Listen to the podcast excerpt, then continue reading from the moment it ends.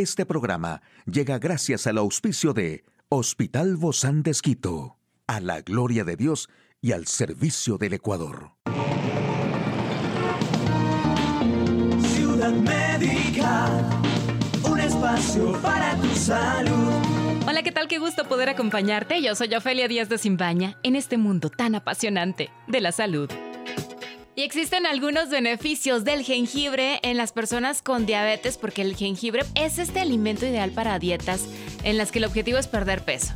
Para personas con diabetes tipo 2 en las que el sobrepeso o la obesidad suelen estar asociadas a su desarrollo, puede ser un aliado muy útil. Si lo consumes en infusiones, el jengibre tiene un efecto saciante. También se ha demostrado que ayuda a reducir la resistencia a la insulina. Además, debido a sus propiedades antiinflamatorias, el consumo de jengibre te puede ayudar a mejorar los síntomas de la artritis, que es causa y efecto de adquirir un estilo de vida sedentario. Otro gran beneficio del jengibre en el organismo es que ayuda a la función hepática, reduciendo el riesgo de tener hígado graso. También es un potente antioxidante que te ayudará a combatir el envejecimiento celular. Sus beneficios son especialmente evidentes en la piel y en el cabello. Aquí el detalle de la información más actual en el campo de la salud y si el Alzheimer y el cáncer fueran enfermedades transmisibles. El COVID causa problemas cardíacos 18 meses después de haber pasado la infección. Fracasa la vacuna más esperanzadora para el SIDA. Mire usted nada más, un estudio sobre la transmisibilidad de microbioma humano refuerza la hipótesis de que algunas enfermedades que actualmente se consideran no transmisibles podrían serlo. El microbioma es un gran aliado de nuestra salud. Desempeña un papel fundamental en la función del sistema inmunitario y digestivo, entre muchos otros. Sin embargo, todavía hay un conocimiento muy limitado sobre cómo las bacterias y otros microbios que componen el microbioma se adquieren y transmiten entre los individuos. En sus conclusiones, los investigadores escriben que los resultados refuerzan la hipótesis de que algunas enfermedades y condiciones que actualmente se consideran no transmisibles deben reevaluarse y que tener en cuenta la transmisibilidad y la estructura de la red social mejorará el diseño de futuras investigaciones de microbiomas. Durante la edad adulta, las fuentes de nuestros microbiomas son principalmente las personas con las que estamos en contacto cercano. La duración de las interacciones, piense por ejemplo en estudiantes o parejas que comparten un apartamento, es aproximadamente proporcional a la cantidad de bacterias intercambiadas. La transmisión por parte de la madre al nacer es mínima, pero cuanto más tiempo pasan juntas las personas, más bacterias se comparten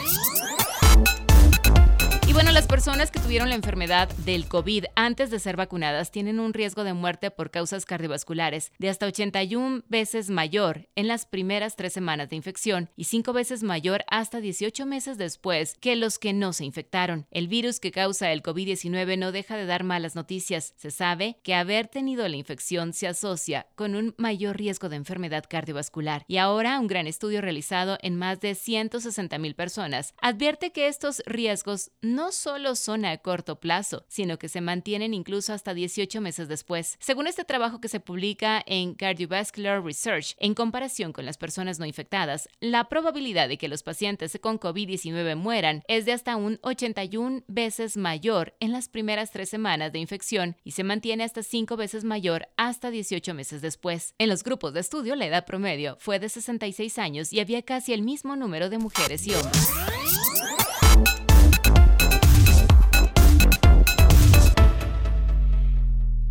Y bueno, hay un nuevo fracaso en la vacuna contra el VIH, un virus que ya ha infectado a 78 millones de personas y causado la muerte de 39 millones.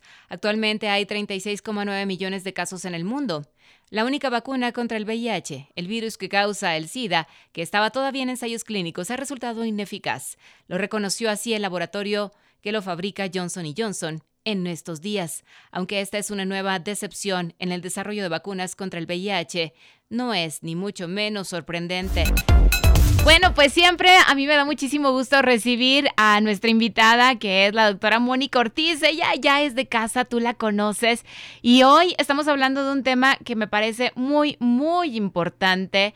Si tienes a tus pequeñitos cerca de ti, puedes ponerlos a que se ocupen en algo de su interés para que nosotros los adultos podamos prestar toda la atención a este tema, porque hoy hablaremos de romper el silencio en torno al abuso sexual. Gracias, Moni, por estar el día de hoy hablando de temas que, que, bueno, cuando se sufre esta experiencia del abuso sexual, de la violencia sexual, sabemos que es algo traumático y que no hay un punto para decir ya, ya, ya está sano, ya con tantas terapias esto ya se va a sanar. Pero lo que queremos hacer justamente romper ese silencio. Gracias, igual siempre por la confianza, Ofe. Es una situación que, como hemos conversado varias veces, el abuso sexual es bastante común en nuestra sociedad. Ha llegado a naturalizarse en muchas de las de las familias. Sabemos que es un tema generacional, ¿no? Que de pronto muchas primas, hermanas viven esta situación traumática y uno diría, pero ¿por qué? ¿Por qué no hablan? ¿O por qué después de mucho tiempo llega a develarse ese secreto? Y es justamente lo que queremos hablar. Entonces, ¿cuál es la dinámica o qué es lo que sucede para que una persona no pueda hablar de esta circunstancia? Primera cosa, Ofe, porque hay el desconocimiento. Como lo dije antes, como generacionalmente esto ya se ha dado, a veces se naturaliza y se piensa que es así. No deja de ser traumático, pero es algo que se ha naturalizado. ¿Por qué, porque tenemos una sociedad que a lo mejor cuando uno ve desde afuera dice, pero no, esto no es normal? Pero claro, quien lo vive no lo ve como algo normal, porque se enseguece, ¿no? Por el entorno que vive. Y es justamente esa la importancia del, del, prevenir el abuso sexual, es lo que se les enseña y que también hemos estado hablando de esto a los niños, la importancia del decir no, los límites con tu cuerpo, reconocer la voz de tu cuerpo cuando tú estás eh, incómodo frente a una persona, frente a una situación, sobre las caricias que pueden ser incómodas o no, y sobre situaciones de abuso sexual que no se consideran aparentemente para la mayoría de personas de abuso sexual, pero que lo son.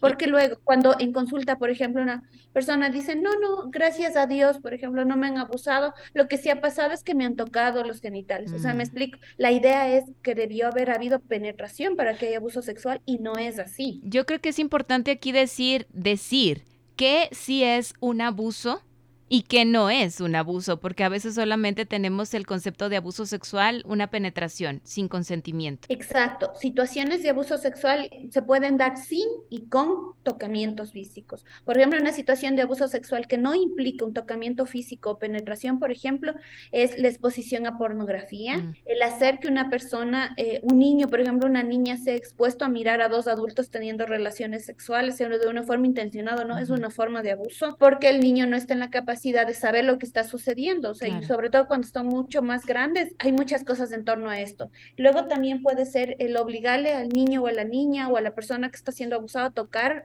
por ejemplo, los genitales de alguien más, a mirar, por ejemplo, un acto de masturbación, por ejemplo, nos da un indicio de que puede estar sucediendo una situación que no implica tocamientos, ¿ya? Luego están las otras situaciones donde sí hay una, pueden haber tocamientos físicos, caricias de los órganos genitales o inclusive penetración. Entonces, es entender que el abuso sexual puede suceder en estas situaciones. Inclusive se puede dar ofe entre niños, mm. entre niños del mismo sexo, entre niños de diferente sexo, porque son situaciones cotidianas que se dan entre vecinos, entre familiares y queda el trauma queda la situación de me he sentido mal con esto, la víctima queda con culpa. Los niños, claro, en esa, en esa etapa de sus vidas no saben ni siquiera la palabra abuso sexual, ¿no? No, no saben el significado de esto, pero sienten algo extraño en su cuerpo. Por supuesto, y cuando yo me refiero a que puede suceder en los niños, estoy diferenciando a los juegos sexuales de la infancia o en la niñez porque una situación intencionada, por ejemplo, que no necesariamente es que un niño de, de, 8 años dice voy a abusar de alguien, pero repite el abuso, ¿ya? Se da un abuso sexual reactivo y, recibe, y resulta que empiezan a haber situaciones de imitación, de coito y demás, entonces repite el abuso y eso después con el pasar de los años empiezan a entender que de pronto yo fui el que realizó eso. Y viene mucha culpa y es el secreto mejor guardado, tanto si fue víctima, porque probablemente yo también fui víctima del abuso sexual, el abuso sexual con alguien más y, llevo esa culpa por años y eso, como dije antes, es el secreto mejor guardado para muchas personas. ¿Cómo se rompe ese pacto de silencio o ese secreto mejor guardado? Porque ah, casi nunca se piensa que esto se da en la familia y es donde más se da, donde las personas se muestran muy amables, muy sonrientes, muy bromistas y nadie imagina que este hombre o esta mujer pueda abusar en la infancia de un pequeño. O una pequeña. Claro, y es justamente como el, lugar donde más frecuentemente se produce es del entorno familiar y es de parte de un familiar cercano. Entonces esto le cuesta mucho a la víctima también, porque luego dice, luego es el tío con el, más carismático, al que todo queremos, luego es mi papá, es el padrastro, por ejemplo, y aparte de eso, que no, no, no, no, revela, no revelan tan fácilmente una víctima, porque mm, sobre todo cuando es de un adulto hacia un niño, hay un mecanismo que hace que haya manipulación, que haya coerción o acción en términos legales, que básicamente es de alguna forma hacerle creer a la víctima que es la culpable de que esto está sucediendo. O empezar con, con seducir a la víctima en el yo te doy ciertos regalos, o este es un secreto que los dos tenemos porque tenemos un cariño especial. Entonces, esto crea muchísima confusión en la víctima. Entonces, ¿cómo llegar? Primero que hay que entender algo, o sea, no para todos, porque uno dice, pero ¿por qué guardaste tanto tiempo esto? ¿O por qué no nos avisaste?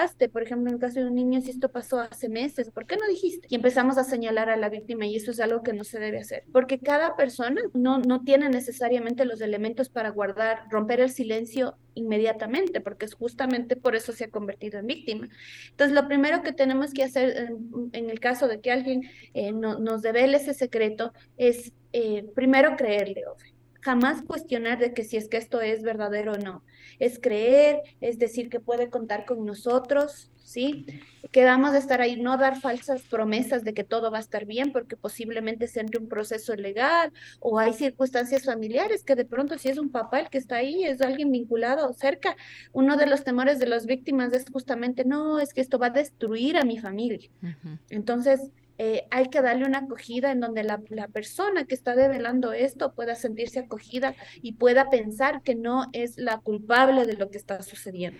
Esto es muy importante lo que acabas de decir, Moni, como también algunas señales que podemos ver en niños, en niñas, en adolescentes de este abuso sexual.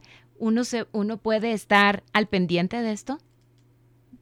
Por supuesto, es necesario reconocer algunas señales que pueden ser señales físicas o señales eh, que no necesariamente son causa-efecto directo, ¿ya? Pero si hay cambios comportamentales, por ejemplo, en el caso de los niños, si ellos ya controlaban esfínteres y ahora no lo hacen, si están presentando problemas en lo académico, si están, tienen problemas en la alimentación, en el sueño, son señales indirectas de que esta persona está viviendo un abuso sexual. Entonces, luego es brindar esa acogida, o sea, y la duda, llevarle a donde un profesional eh, eh, que tenga formación en abuso sexual para que lleve de una forma adecuada.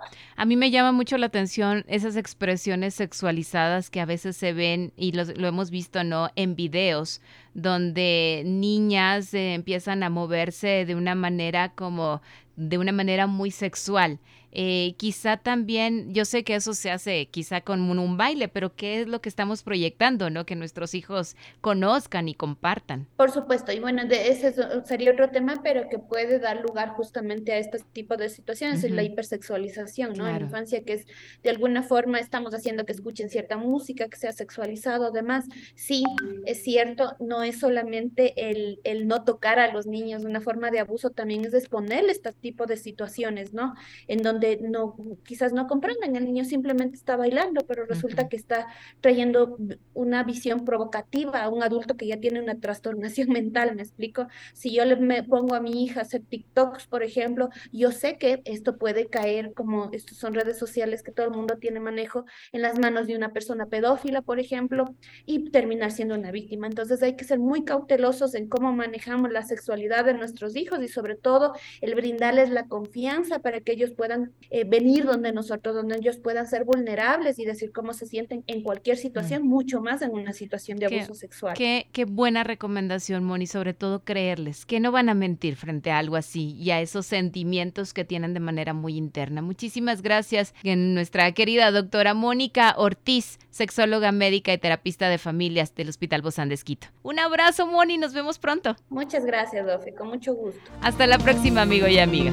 Puedes escuchar de nuevo este programa en hcjb.org. Este programa llegó a usted gracias al gentil auspicio de Hospital Bozán de Esquito, a la gloria de Dios y al servicio del Ecuador.